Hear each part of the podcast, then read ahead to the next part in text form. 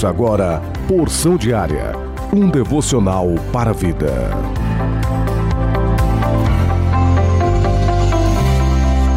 Com muita alegria vos cumprimento nesta sexta-feira, dia 1 de abril, com a graça e a paz de nosso Senhor e Salvador Jesus Cristo. Plano anual de leitura bíblica, Deuteronômio capítulo 18 até o capítulo 20, Salmos de número 73, Provérbios capítulo 12 e o versículo 10. Lucas capítulo 9, do versículo 28 até o versículo 50. Porção diária deste dia tem como título Infidelidade baseado em Oséias, capítulo 14, versículo 4. O Senhor Deus diz: Vou curar o meu povo da sua infidelidade e vou amá-los com todo o meu coração.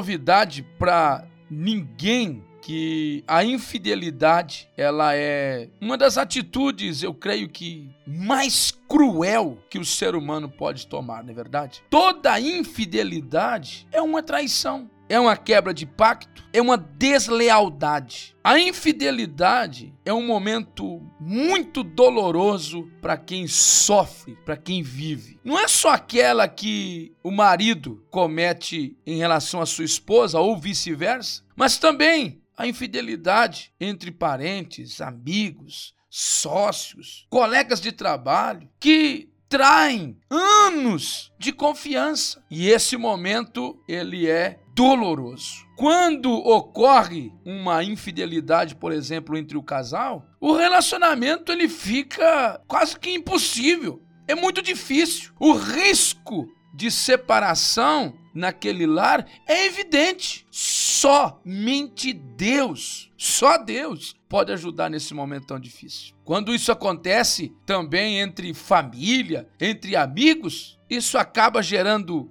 inimizade, contenda e situações que às vezes nunca mais são resolvidas entre essas pessoas. Tudo por um momento de infidelidade, a quebra de uma aliança feita por uma das partes. Eu quero, junto com você, nesse devocional, ver à luz da palavra alguns textos bíblicos que falam sobre a infidelidade. Vamos iniciar pelo casamento, pelo relacionamento conjugal. Olha o que a Bíblia nos diz, Hebreus 13, 14. Que o casamento seja respeitado por todos e que os maridos e as esposas sejam fiéis um ao outro. Deus julgará os imorais e os que cometem adultério. Malaquias 2,15. Não foi o Senhor que os fez um só? Em corpo e em espírito, eles lhe pertencem. E por que um só? Porque ele desejava uma descendência consagrada. Portanto, tenham cuidado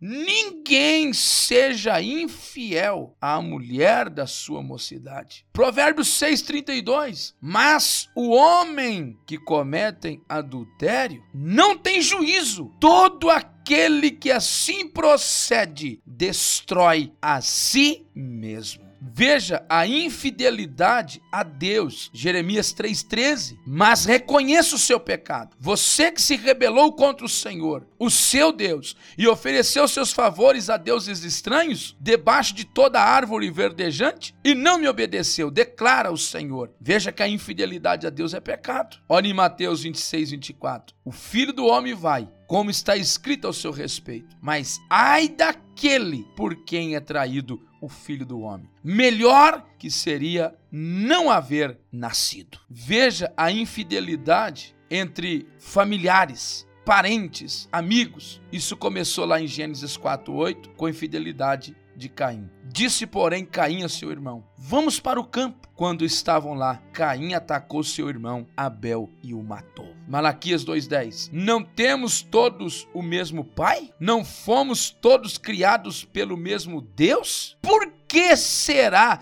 então que quebramos a aliança de nossos antepassados, sendo nós infiéis uns aos outros? Olhe a infidelidade em um relacionamento social. Em Salmos 38, 12. Os que desejam matar-me prepararam armadilhas. Os que me querem prejudicar anunciam a minha ruína e passam o dia planejando traição. Salmos 41, 9. Até o meu melhor amigo, em quem eu confiava e que partilhava do meu pão, voltou-se contra mim. Agora eu quero que você olhe comigo para algumas consequências da infidelidade. O profeta Isaías 33:1 profetizou: Ai de você, destruidor, que ainda não foi destruído. Ai de você, traidor, que não foi traído. Quando você parar de destruir, será destruído. Quando você parar de trair, será traído. Ou seja, é uma semente que é semeada e um dia chegará a colheita. Provérbios 11, 3. As pessoas direitas são guiadas pela honestidade, mas a perversidade dos falsos é a sua própria desgraça. Provérbios 13, 15. O bom entendimento conquista favor, mas o caminho do infiel é áspero. Provérbios 22, 12. Os olhos do Senhor protegem o conhecimento, mas ele frustra as palavras dos infiéis. Agora, o que fazer? É, em relação a uma infidelidade. Ninguém está a escape disso. Eu e você sabemos. Mas olhe a oração do salmista. Faze-me justiça, ó Deus, e defende a minha causa contra um povo infiel. Livra-me dos homens traidores e perversos. Salmos 43, versículo 1. Este é o antídoto contra a traição, contra a infidelidade. Mas eu olho para Paulo pedindo para Timóteo será o contrário disso, ser um exemplo de fidelidade. 1 Timóteo 4:12. Ser o exemplo dos fiéis na palavra, no trato, na caridade, no espírito, na fé e na pureza. Eu e você não fomos chamados para ser infiéis, porque a infidelidade é como ferrugem que corrói os melhores casamentos, melhores amigos, melhores empregos, melhores sociedades, corrói até mesmo a intimidade com Deus. A infidelidade corrói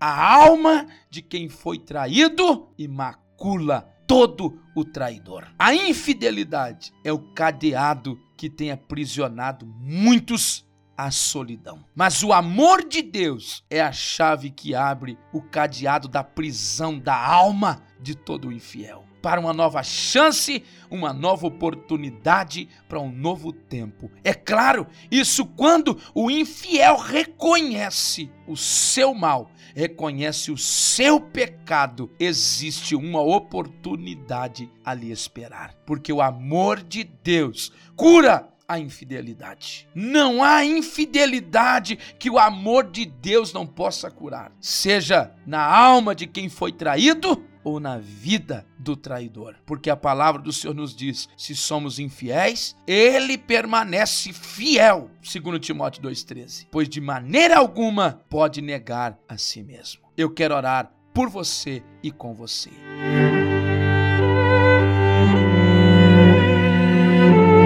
Altíssimo Deus de Israel, em o nome de Jesus, o seu filho, eu estou aqui. Te peço a tua graça, a tua ajuda a este irmão, a esta irmã que tem sofrido os últimos dias com infidelidade, sido literalmente apunhalado pelas costas. Ajude meu irmão vencer, ajude meu irmão triunfar. Ajude também, Senhor, este que reconhece que em algum momento da sua vida não foi fiel ao pacto a aliança que um dia assumiu, mas dá-lhe graça, uma nova oportunidade, uma nova chance para que ele possa viver em fidelidade diante da tua presença. Em nome de Jesus eu oro e te suplico. Deus te abençoe e que você venha ter um ótimo dia.